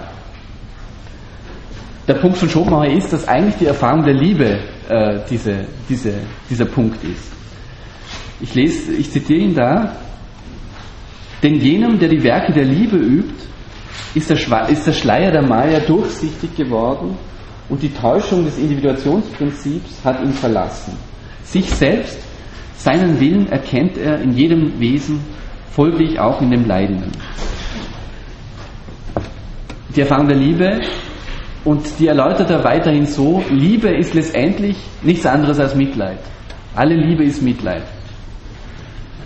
Das ist die metaphysische Begründung der Mitleidsethik. Das heißt, Mitleid ist es die eigentliche moralische Triebfeder, das eigentliche Fundament der Moral. Und also man muss da die, den Kontrast zu, zu Kant vor allem betonen. Das Mitleid ist, ist, ist die moralische Triebfeder und nicht ein, ein moralisches Gesetz, das ich durch Vernunft, das ich in der, in der reinen praktischen Vernunft vorfinde und das ich durch eine reine Vernunftüberlegung äh, artikulieren kann. Also keine reine Vernunft, kein reines Vernunftgesetz, das meinem eigenen, das meinem Willen ein Sollen vorschreibt. Das ist die, die Gegenposition. In, in dieser Preisschrift zur, zur Grundlage der Moral, das ist diese zweite Preisschrift, geht er jetzt wieder einen anderen Weg. Das ist jetzt nicht diese metaphysische Begründung, also wir haben jetzt so sozusagen vom Willen her das Ganze entwickelt, in dieser Preisschrift, die auch wieder anonymisiert ist, das heißt, da kann er auch nicht seine eigene Willensmetaphysik voraussetzen, da geht er wieder anders vor, analog zu, zu dieser Preisschrift über die Freiheit des Willens. Da geht er auch analytisch vor, das heißt, er geht einfach mal ähm, also er fragt sich nach den möglichen, äh, nach, einer, nach den verschiedenen Möglichkeiten einer Moralbegründung und kommt dann letztlich auch zum Mitleid, aber das Mitleid ist dann ein ethisches Urphänomen. Also Sie müssen nicht unbedingt dass diese ganze Willensmetaphysik von, von Schopenhauer mitmachen, um zum Mitleid zu kommen. Man kann auch, äh, wie, wie Schopenhauer das in dieser Preisschrift tut, einfach das Mitleid als ein ethisches Urphänomen herausstellen, indem man einfach äh, das als letzte Urtatsache hinstellt. Also wie, wie funktioniert das? Also ich komme gleich noch zu, wie, dazu, wie er das methodisch, wie er, wie er da vorgeht.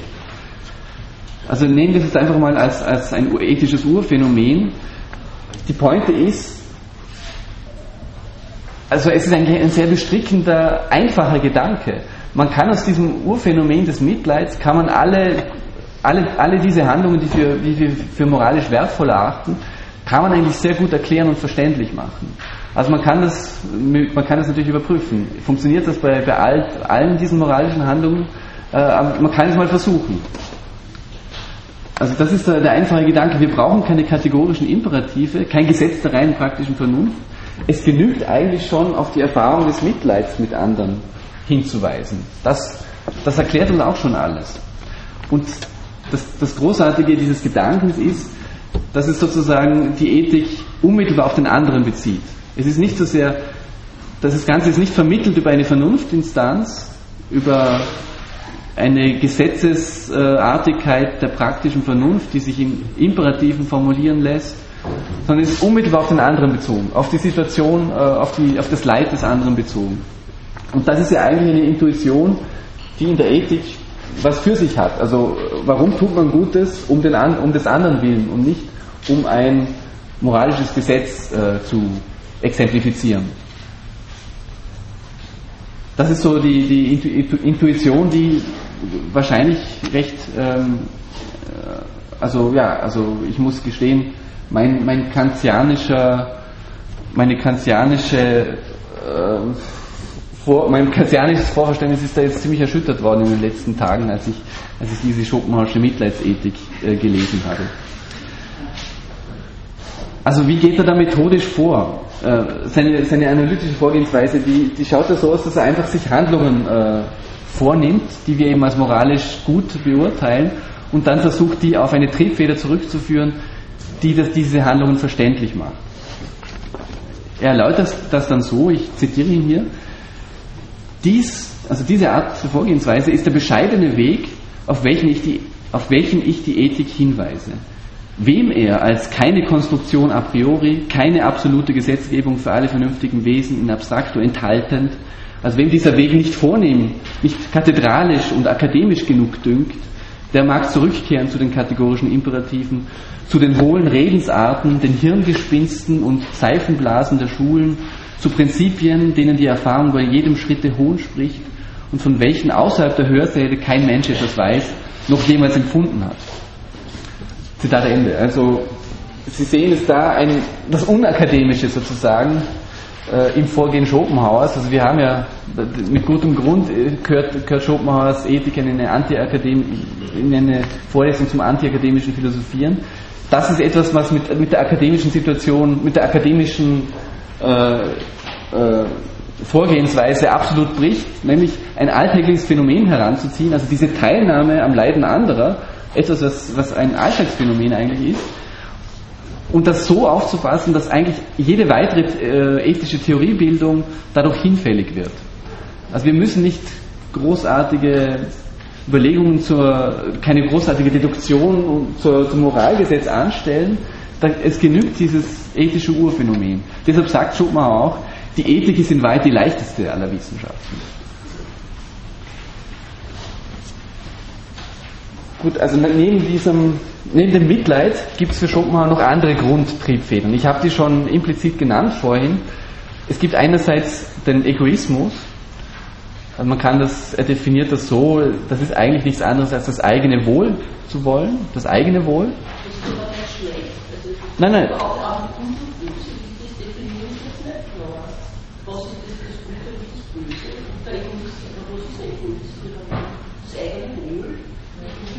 Ja, ja, äh, das ist wir, wie gesagt, wir, wir moralisieren hier nicht. Es ist keine Moralpredigt, die hier gehalten wird, sondern wir, wir definieren, äh, schon mal definiert es einmal drei Grundtriebfedern. Die eine, die ist jetzt, also für ihn ist natürlich klar, es gibt diese, diese Mitleidstriebfeder, das ist die moralisch relevante. Wir, wir, müssen, wir, wir müssen nicht immer moralisch handeln. Moral ist auch nur äh, eine Sphäre die, äh, unserer Handlungen, aber es ist nicht, äh, also schon mal geht es gerade darum zu unterscheiden, zu sagen, äh, nicht alles, was wir auf den ersten Blick als moralisch, äh, als eine moralische Frage äh, behandeln würden, ist schon eine moralische Frage. Moralische Fragen betreffen diese Mitleidsgeschichten. Äh, und dann gibt es noch andere Grundtriebfedern, das ist mal der e-, Egoismus, äh, definiert eben im Sinne dieses, das eigene Wohl zu wollen. Das erklärt sehr viel von dem, was wir tun und das ist auch, das ist auch gut so. Also die, ein Beispiel, äh, an dem man das aufziehen kann, ist, Schopenhauer ähm, ist zum Beispiel dagegen, dass man die politische Philosophie, also die, die, die, die Grundlegung des, der, der Staatsphilosophie eigentlich, dass man diese Frage der Einrichtung eines Staates, dass man die moralisiert. Für Schopenhauer ist eigentlich klar, das kann man durch eine egoistische Triebfeder, kann man das sehr gut erklären, wie, wieso es einen Staat geben muss und wie, wie der Staat funktionieren muss, damit diese verschiedenen Egoismen äh, miteinander existieren können. Das ist aber keine Frage der Moral und äh, er wendet sich dagegen so eine Tendenz, auch, diese, auch, die, auch den Staat als eine moralische Anstalt zu betrachten. Also auch da wieder die, auf, das, auf, auf die höchsten moralischen Fragen zurückzukommen. Also das, wir haben jetzt diese Triebfeder des Egoismus und dann gibt es noch eine, die, die noch äh, schwieriger zu, zu fassen ist, die Bosheit. Also die ist, äh, die definiert das so, da geht's, also wenn wenn es um Wohl und Wehe geht, dann geht es bei der, bei der Bosheit darum, das fremde Wehe zu wollen. Also bewusst das fremde Wehe zu wollen. Ähm, diese Triebfedern befinden sich in einem äh, Widerstreit mit, der, mit dem Mitleid. Und Mitleid insofern ist definiert als das fremde Wohl zu wollen. Klar, das ist die, die, die Opposition zur, zur Bosheit. Also man kann ganz vereinfacht sagen, äh, Mitleid ist die Abwesenheit von Egoismus äh, in einer bestimmten Handlung. Das ist das Kriterium für, für Schopenhauer. Mitleid ist Abwesenheit von Egoismus. Es ist natürlich auch keine Bosheit, aber es ist Abwesenheit von e e Egoismus im, im Besonderen. Und die Frage ist jetzt, also für, für Schopenhauer ist klar, es gibt solche Handlungen. Wir, wir erfahren, äh, wir erfahren Handlungen oder wir machen die Bekanntschaft mit, mit, mit mit, mit Handlungen von anderen oder auch von uns selbst, die nicht äh, durch äh, egoistische Motive motiviert sind. Und die Frage, also wir, wir, das ist das eine, wir haben solche Handlungen und wir müssen jetzt verstehen, worauf sind sie zurückzuführen. Und das war eben diese Mitleidskonzeption und jetzt, was fließt daraus? Also das ist auch wieder ein sehr einfacher Gedanke. Aus, aus dieser Mitleidskonzeption fließt eigentlich ein ganz einfacher Grundsatz. Mitleid heißt jetzt nicht bei Schopenhauer, dass wir jede Grundsätze, alle Grundsätze über Bord werfen sollen, sondern das ist ja nur die, äh, die Quelle des Ganzen, aber das kann sich natürlich dann auch in Grundsätzen, ähm, äh, kann auch in Grundsätzen zum Ausdruck gebracht werden. Und Schopenhauer bringt es auf, einen, auf einen Grundsatz, der lautet wie folgt. Ähm, also er äh, bringt es lateinisch, neminem lede, niemandem verletze niemanden, das ist der eine Aspekt. Imo omnes quantum potes juva. Das heißt, äh, hilf, hilf allen, soweit du kannst. Das sind die zwei Aspekte. Der, äh, sozusagen ein negativer Aspekt, verletze niemanden. Damit bringt er dann gleich die, die Tugenden der Gerechtigkeit äh, zusammen. Also es ist einfach mal äh, Einhalt. Gewisse Handlungen unterlasse ich, weil ich niemanden verletzen will. Das ist, ein, das ist eine Sache der Gerechtigkeit. Der zweite Aspekt, hilf allen, soweit du kannst. Das ist der positive Aspekt des Ganzen. Schopenhauer bringt das mit der Tugend der Menschenliebe in Verbindung, also hilf allen, soweit du kannst. Das ist dann nicht nur ein Unterlassen von bestimmten Handlungen, sondern ein Vollziehen bestimmter Handlungen aus Mitleid, aus Menschenliebe. Und das klingt ganz trivial und das ist auch trivial. Also Schopenhauer geht es darum, dass dieser Grundsatz äh, also ich zitiere hier, der Grundsatz, über dessen Inhalt alle Ethiker eigentlich einig sind, in so verschiedenen Formen sie ihn auch kleiden. Also inhaltsmäßig gibt es unter den Ethikern eigentlich gar nicht so viele Unterschiede. Natürlich im Detail äh, gibt es äh, Streitfälle der Anwendung. Äh, also wie lässt sich das am besten äh, äh, also wie wir das am besten umsetzen, was ist da genau zu tun, das ist ja nur ein ganz allgemeiner Grundsatz, verletze niemanden, hilf allen, soweit du kannst. Da gibt es immer Konfliktfälle natürlich, aber im Grundsatz wollen alle Ethiker das auf diesen Inhalt bringen. Und was Schopenhauer ihnen vorwirft, ist, dass sie nur das sehr umständlich tun und dass es eigentlich viel einfacher wäre, diesen Grundsatz vom Mitleid her zu verstehen. Es gibt dann noch eine Besonderheit von Schopenhauers Ethik, das habe ich schon angedeutet ganz am Anfang, nämlich dass sich diese Ethik des Niemand helfen, also nie, äh, niemand verletzen und allen helfen, äh, dass sich das auf alle leidensfähigen Wesen bezieht. Also da ist nicht vorausgesetzt, dass wir uns, dass wir es mit Vernunftwesen zu tun haben, also Menschen in, in dem Fall als dem einzigen, der einzigen Art Vernunftwesen, die uns erfahrungsmäßig bekannt sind, sondern dass äh, das Kriterium ist hier die, die Möglichkeit, mit einem Wesen Mitleid haben zu können. Und das betrifft natürlich auch alle Tiere. Also Sie sehen da, das ist ein wichtiger Ansatz für die Tierethik. Äh, das, äh, also Schopenhauer ist durch seine Mitleidsethik für, für die Tierethik sehr wichtig geworden und hat sich auch eingesetzt im, im, im Kontext der Tierrechtsbewegung im 19. Jahrhundert ähm, für die Verbesserung des, des Lebens der Tiere. Übrigens heißt das nicht, dass Tiere wie Menschen behandelt werden müssen. Also äh, das ist ein, ein, Detail, das müssen wir jetzt hier nicht besprechen. Aber äh, für Schopenhauer ist damit nicht eine moralische Rechtfertigung des Vegetarismus verbunden. Also er, er differenziert dann noch äh, von diesem Grundsatz her, dass das Leiden ja durch das Bewusstsein intensiviert wird, wie wir es letztes Mal gehört haben. Von dem her kann man nochmal differenzieren in den Handlungsweisen. Also darf ich keine Tiere essen? ähm, das ist eine Frage, die sich von, von dieser Leidensfähigkeit und von, dem, von der Intensität des Leidens her stellt für Schopenhauer. Ich, ich lese Ihnen jetzt ein zusammenfassendes Zitat vor, das, es, genau diese Frage anspricht und noch einmal die wesentlichen Punkte ähm, zum Ausdruck bringt. Also äh, Schopenhauer redet da von der Güte des Herzens, von der Herzensgüte und worin besteht, besteht die. Ich, ich zitiere. Herzensgüte besteht in einem tief gefühlten universellen Mitleid mit allem, was Leben hat, generalisiertes Mitleid, zunächst aber mit dem Menschen, weil mit der Steigerung der Intelligenz die Empfänglichkeit für das Leiden gleichen Schritt hält. Daher die unzähligen geistigen und körperlichen Leiden des Menschen das Mitleid viel stärker in Anspruch nehmen als der allein körperliche und selbst da dumpfere Schmerz des Tieres. Also das ist die Behauptung, äh, die man empirisch überprüfen kann.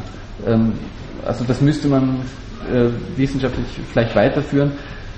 Tiere fühlen dumpferen Schmerz und kennen so etwas wie geistigen Schmerz gar nicht. Die Güte des Charakters wird demnach zunächst abhalten von jeder Verletzung des anderen. Das ist also der Gerechtigkeitsaspekt, verletze niemanden. Des anderen, worin es auch sei, sodann aber auch zur Hilfe auffordern, wo immer ein fremdes Leid sich darbietet.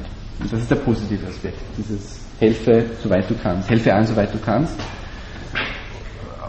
ein Punkt, auf den ich Sie da aufmerksam machen möchte, ist, dass das sehr situationsgebunden formuliert ist. Also die, die Moral, der moralische Anspruch, um den es Schopenhauer da geht, das stellt sich immer in einer bestimmten Situation. Es geht Schopenhauer nicht darum, generelle ähm, Prinzipien äh, darzustellen, die für alle Situationen gleichermaßen gelten, sondern er ist damit zufrieden, dass in einer bestimmten Situation sich ein Anspruch stellt, äh, zu helfen und, und, in einer bestimmten Situation stellt sich der Anspruch, niemanden zu verletzen. Das ist eigentlich der wesentliche Punkt der, der, der Moral und nicht äh, äh, das allgemeine Prinzip, dass das möglicherweise alles unter einen Hut bringen könnte. Was jetzt auffällig ist, dass wieder am Schluss dieser Freischrift er sich zu einer neuen Art, zu einer anderen Art von Mysterium bekennt. Also wir hatten ja schon das Mysterium der äh, der Freiheit des Willens, der intelligiblen, äh, ähm, des intelligiblen Charakters. Und jetzt sagt er eigentlich am Schluss auch wieder, das Mitleid eigentlich ist auch ein Mysterium.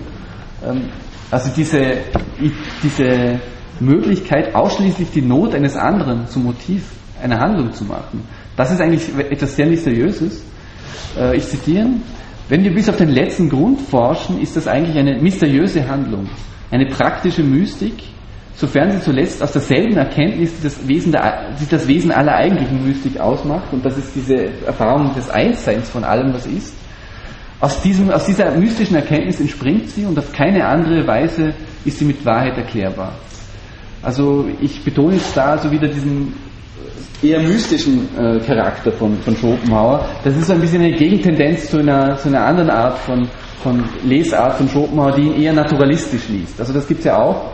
Äh, wenn Sie zum Beispiel die, die Einführung von Birnbacher lesen zu Schopenhauer, der versucht ihn möglichst äh, auf, äh, auf, auf, auf den Naturalismus hinzulesen und da kommen dann genau solche Fragen wie die, wie die, wie die Fragen der Neurophilosophie und Birnbacher liest ihn eher als einen Vorläufer der Neurophilosophie und des Darwinismus und ich versuche ihn jetzt eher so die, die, Mysteri die mystischen Seiten von Schopenhauer, die, die nicht in dieser naturalistischen Tendenz aufgehen, auf diese ein bisschen hinzuweisen, sozusagen als, als Kompensation.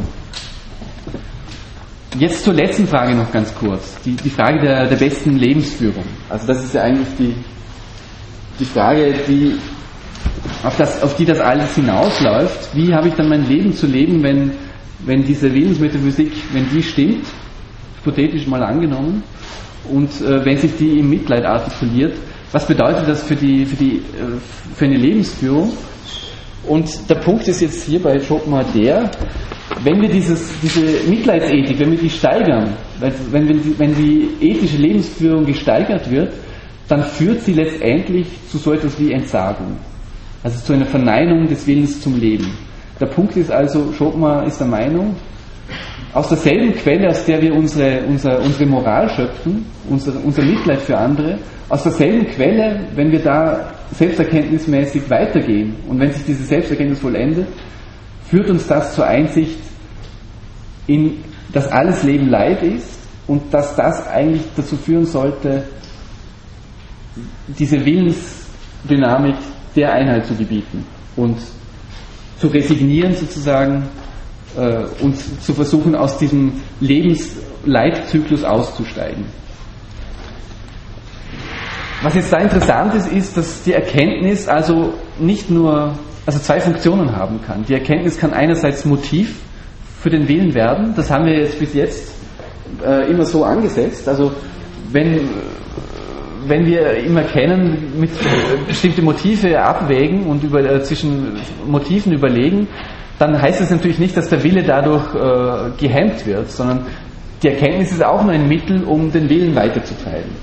Das ist das eine, aber es ist eben auch möglich, dass das Erkenntnis zu einem Quietiv des Willens werden kann. Quietiv, das ist der Gegenbegriff zu Motiv. Also Erkenntnis kann, stachelt nicht immer nur den Willen an, sondern es gibt gewisse Arten von Erkenntnis nach Schopenhauer, die dazu führen, dass der Wille beruhigt wird. Quietiv des Willens.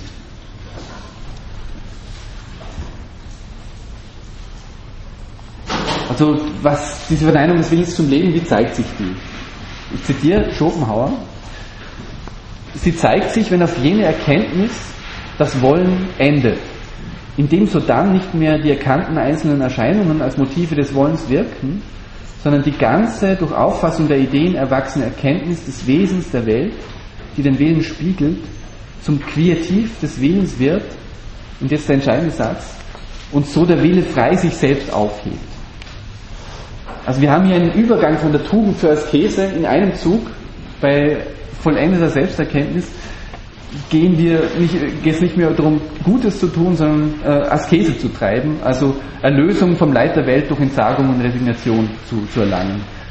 Er bezieht sich da vor allem natürlich, ich habe es schon erwähnt vorhin, auf die äh, hinduistisch-buddhistische Tradition. Das ist gerade im 19. Jahrhundert war das sozusagen die neueste Entdeckung, dass es da eine Philosophie gibt, die äh, und das wurde allmählich im 19. Jahrhundert alles übersetzt und da ist Schopenhauer äh, aufgesprungen das aus, also die indische Tradition steht da dahinter, aber er bezieht es auch auf christlich-mystische äh, Autoren. Aber ich, äh, der wesentliche Punkt war, dass, will, äh, dass Schopenhauer sagt, dass der Wille sich frei selbst aufhebt. Also dass es so etwas wie eine Verneinung des Willens zum Leben gibt, dass sich innerhalb der Erscheinung so zeigt, also innerhalb der Welt der Erscheinungen so zeigt, dass, sich, dass er sich selbst aufhebt. Das ist, das ist eine sehr mysteriöse Angelegenheit, weil er hier ja tatsächlich eine Art von Freiheit des Willens denkt, sozusagen eine einzige Ausnahme. Es gibt eine einzige Ausnahme gegenüber der äh, ne-, Negation der Freiheit des Willens und das ist, das ist dieser Punkt, dass der Wille sich verneinen kann und mit einem Schlag aufheben kann. Also der Punkt ist hier, es gibt zwar keine Veränderung des Charakters, es, äh, der Charakter determiniert die, die, die Willensakte zusammen mit den Motiven, aber es gibt eine Möglichkeit, dass die Erkenntnis dazu führt, dass der Charakter sozusagen mit einem Schlag äh, ausgeschaltet wird und äh, also ja, das ist die sozusagen ein drittes Mysterium nach dem Mysterium äh, nach dem Mysterium der Freiheit und dem Mysterium äh, des Mitleids. Man kann sagen, das ist das Mysterium der Erlösung oder das Mysterium der Entsagung äh, bei, bei Schopenhauer. Also, dass es diese Möglichkeit gibt, dass sich die Freiheit, dass die Freiheit als Selbstaufhebung in der Erscheinung sich manifestiert. Äh, ich zitiere ihn da, also er sagt das wirklich wörtlich, der, äh, dass diese Selbstverneinung des Willens zum Leben ist, Zitat, der einzige Punkt, wo die Freiheit des Willens unmittelbar in die Erscheinung eintritt. Das ist der erste Weg, durch Erkenntnis zur Verneinung des Willens zu, zu, zu, zu kommen.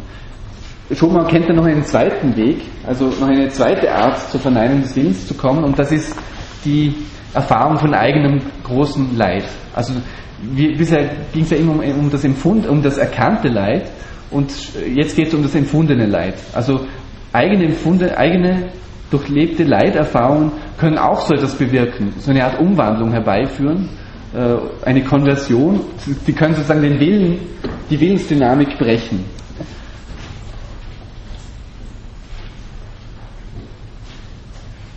Äh, ja, also ich, ich führe das jetzt nicht weiter aus. Er bringt dann eigentlich die ganze christliche Dogmatik, also die Grundbegriffe der christlichen Dogmatik, die Gnade und äh, Erbsünde, versucht er von dieser mysteriösen Erfahrung der, der Umwandlung des Willens zur Verneinung des Lebens, äh, des Willens zum Leben führt, versucht er von da aus zu interpretieren. Äh, das, das, ist, sind die letzten Seiten äh, von Die Welt der Ziele und Vorstellungen, das ist sehr, sehr interessant zu lesen. Jetzt nur ein letzter Punkt, ein wesentlicher Punkt noch. Man könnte ja sich die Frage stellen, ja, wieso diese unnötige Kompliziertheit, also wieso äh, Gnade? Es geht doch viel einfacher. Man kann diesen Willen des Lebens verneinen, indem, man Selbstmord begeht. Das ist doch das Naheliegendste. Vor allem auch darin, weil diese Askese, die, die Schopenhauer da ähm, befürwortet, dass die ja auch tödlich enden kann. Also es gibt so eine Art von Selbstopfer, äh, das eigentlich in den Tod führt.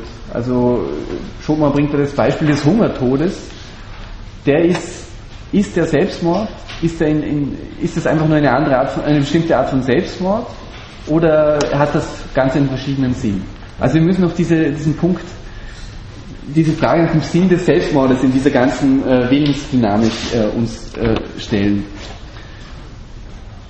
Und der Punkt von Schopenhauer ist, nein, also dieser, der Selbstmord hat einen ganz anderen Sinn als eine, als eine, eine Selbstopferung weil es beim Selbstmord eigentlich nicht darum geht, dass da der Wille zum Leben verneint wird, sondern im Gegenteil. Da wird der Wille, der, der Wille zum Leben wird fortwährend bejaht. Es wird nur die individuelle Erscheinung, die einzelne Erscheinung des Willens verneint. Also dieses unglückliche Individuum, das ich bin, das wird da verneint, aber nicht der Wille zum Leben als solcher. Wir haben ja ganz am Anfang schon gesehen, zum, zur Willensdynamik gehört Tod und Vergehen, äh, äh, Entstehen und Vergehen. Geburt und Tod. Also der Tod als solcher ist noch kein, äh, kein Aspekt, der den Willen stört und der ihn zur Verneinung führen würde. Das ist sozusagen alles äh, Teil des, des, des, größeren Zusammenhangs. Und der Selbstmord ist einfach nur ein, ein, ein Teil diese, dieses Vergehens des Willens zum Leben. Aber es ist noch nicht eine echte Verneinung. Schopenhauer bringt das so auf den Punkt, er sagt, der Selbstmörder will das Leben und ist bloß mit den Bedingungen unzufrieden, unter denen es ihm geworden ist das, ist, das hat eine wichtige Konsequenz für, für diese grundsätzliche Überlegung, wie der Wille zum Leben aufzuheben ist. Er ist nicht durch Gewalt aufzuheben, also durch einen Akt der, durch einen Selbstmord, also einen Akt der Selbstgewalt, sondern er ist nur durch Erkenntnis aufzuheben, also durch eine Beruhigung des Willens, äh, eben durch diese quietive Wirkung äh, der Erkenntnis auf den Willen.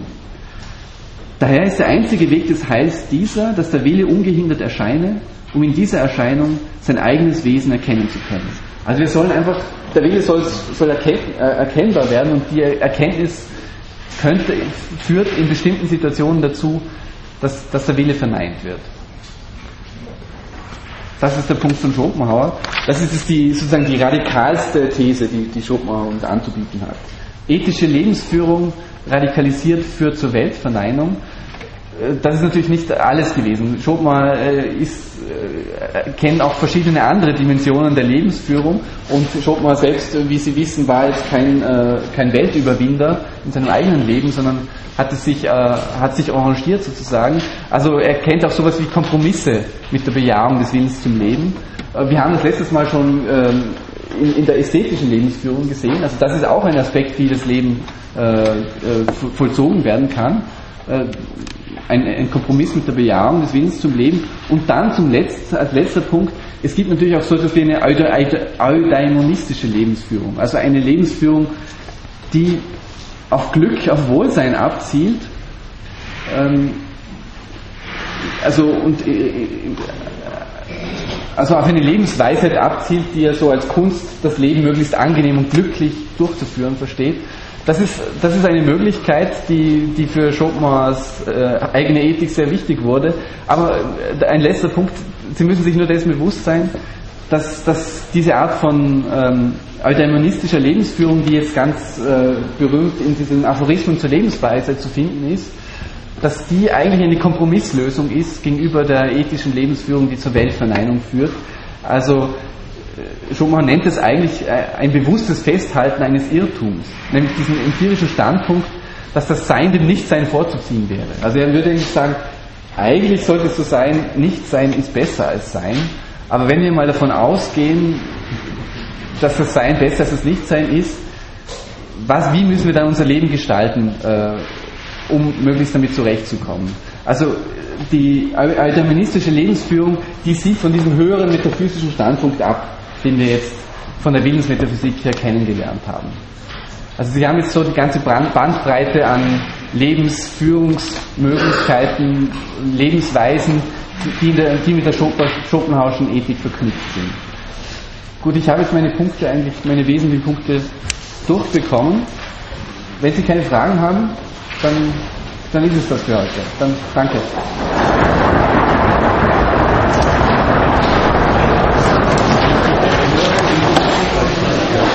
Sehr gute Vorlesung, hat mir sehr gut gefallen. Danke.